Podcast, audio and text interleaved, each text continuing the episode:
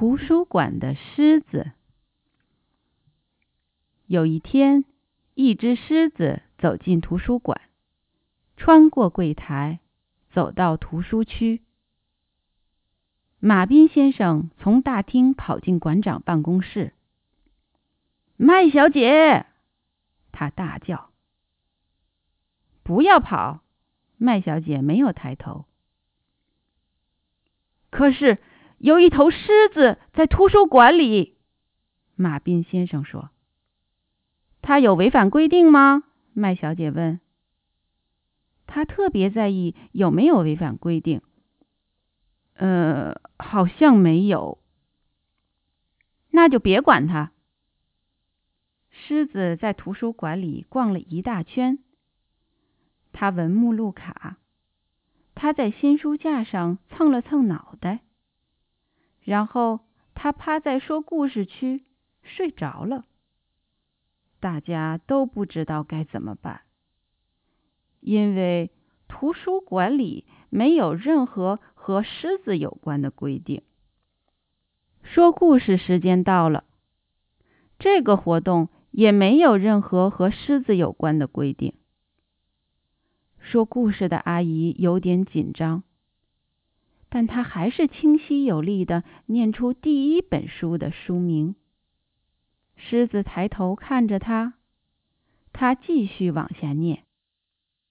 狮子听完第一个故事，留下来听第二个故事。听完第二个故事，留下来听第三个故事。他还想再听一个故事，可是小朋友们一个个离开了。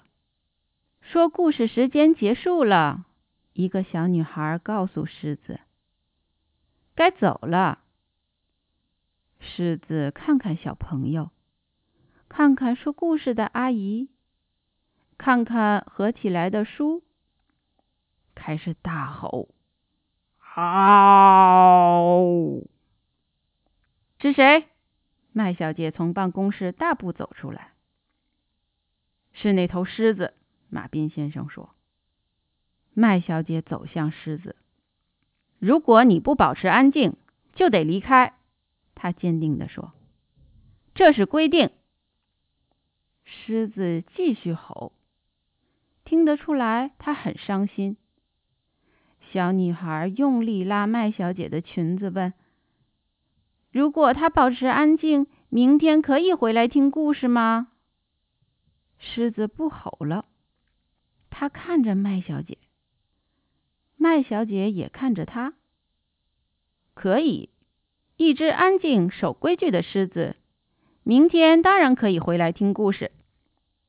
耶！孩子们欢呼。第二天，狮子又来到图书馆。你来早了，麦小姐说。三点才开始讲故事。狮子不肯走。好吧，麦小姐说：“我派些工作给你。”她请狮子用尾巴拂去百科全书上的灰尘，直到说故事活动开始。隔天，狮子又早到了。这次，麦小姐请他帮忙舔所有借书逾期通知的信封。后来，他不用别人交代，狮子会主动做事情。他拂去百科全书上的灰尘，舔信封，让小朋友站在他背上拿最上层的书，然后他趴在说故事区的角落等着听故事。起初，图书馆里的人看到狮子很紧张，但没过多久，他们就习惯了身旁有一头狮子走来走去。马彬先生不喜欢这头狮子。他觉得狮子还没来的时候，他们也过得很好，根本就不需要什么狮子。他认为狮子不懂规矩，图书馆里不该有狮子。有一天，狮子掸完所有百科全书上的灰尘，舔完所有信封，帮完所有小朋友后，说故事时间还有好一阵子才开始。他来到馆长办公室，想找些事情做。嘿，狮子，麦小姐说：“我从书架上拿一本书给你，请你帮我把它放回图书区。”麦小姐站在凳子上，但是那本书放得太高了。她踮着脚，伸长手臂，快要拿到了。麦小姐用力伸手，哎呦！麦小姐叫了一声。倒在地上，爬不起来。约一分钟后，他大喊：“马斌先生，马斌先生！”马斌先生在大厅柜台，根本听不见。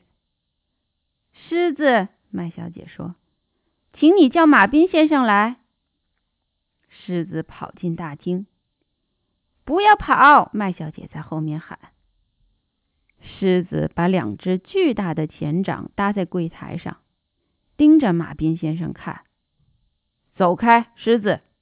马斌先生说：“我很忙。”狮子低声吼叫，他用鼻子指向麦小姐的办公室。马斌先生还是不理他。狮子实在没招了，只好盯着马彬先生的眼睛。张大嘴巴，吼出生平最响亮的一声：“嗷！”马彬先生喘着气说：“你太吵了，你不懂规矩。”马彬先生快步走出大厅。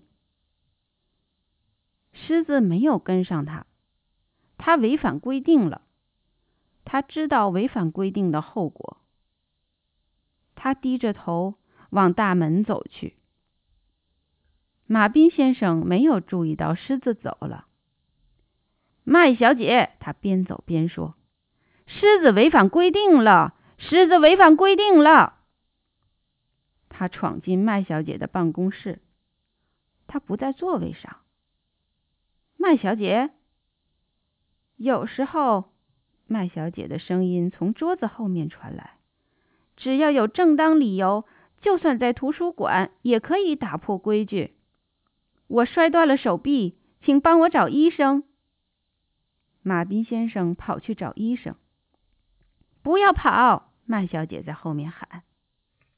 第二天，一切恢复正常。麦小姐的左手臂上了石膏，医生叫她不要太劳累。我的狮子会帮我的，麦小姐想。但是这天下午，狮子没有来图书馆。下午三点钟，麦小姐走进说故事区，说故事阿姨刚开始为孩子们念故事。这里没有狮子。图书馆里每个看书与用计算机的人都不停地东张西望，希望能看到毛茸茸的熟面孔。但是狮子那天没有来。第二天也没来，第三天还是没来。一天傍晚，马彬先生来到麦小姐办公室。我要下班了，有什么事要我做吗？他问。没事，谢谢你。麦小姐望着窗外，用细微的声音说：“虽然是在图书馆，说话也不该这么小声。”马彬先生走出图书馆，但是没有回家。他四处寻找，检查车子下面，检查树丛后面，检查后院、垃圾桶、树屋。他转了一大圈，最后回到图书馆。狮子坐在图书馆门口，透过玻璃往馆内望。嘿，狮子！马斌先生站在狮子背后说：“狮子没有回头。我想告诉你，我们有一条新规定。”马斌先生说：“只要有正当的理由，比如为了帮助受伤的朋友，在图书馆可以吼叫。”狮子的耳朵抽动了一下，他回头看，可是马彬先生已经走了。第二天。马彬先生走进麦小姐办公室。马彬先生，有什么事儿吗？麦小姐的声音有气无力。我想告诉你，马彬先生说，有一头狮子在图书馆里。麦小姐从椅子上跳起来，跑向大厅。马彬先生笑了。他在后面喊：“不要跑！”麦小姐没有理他。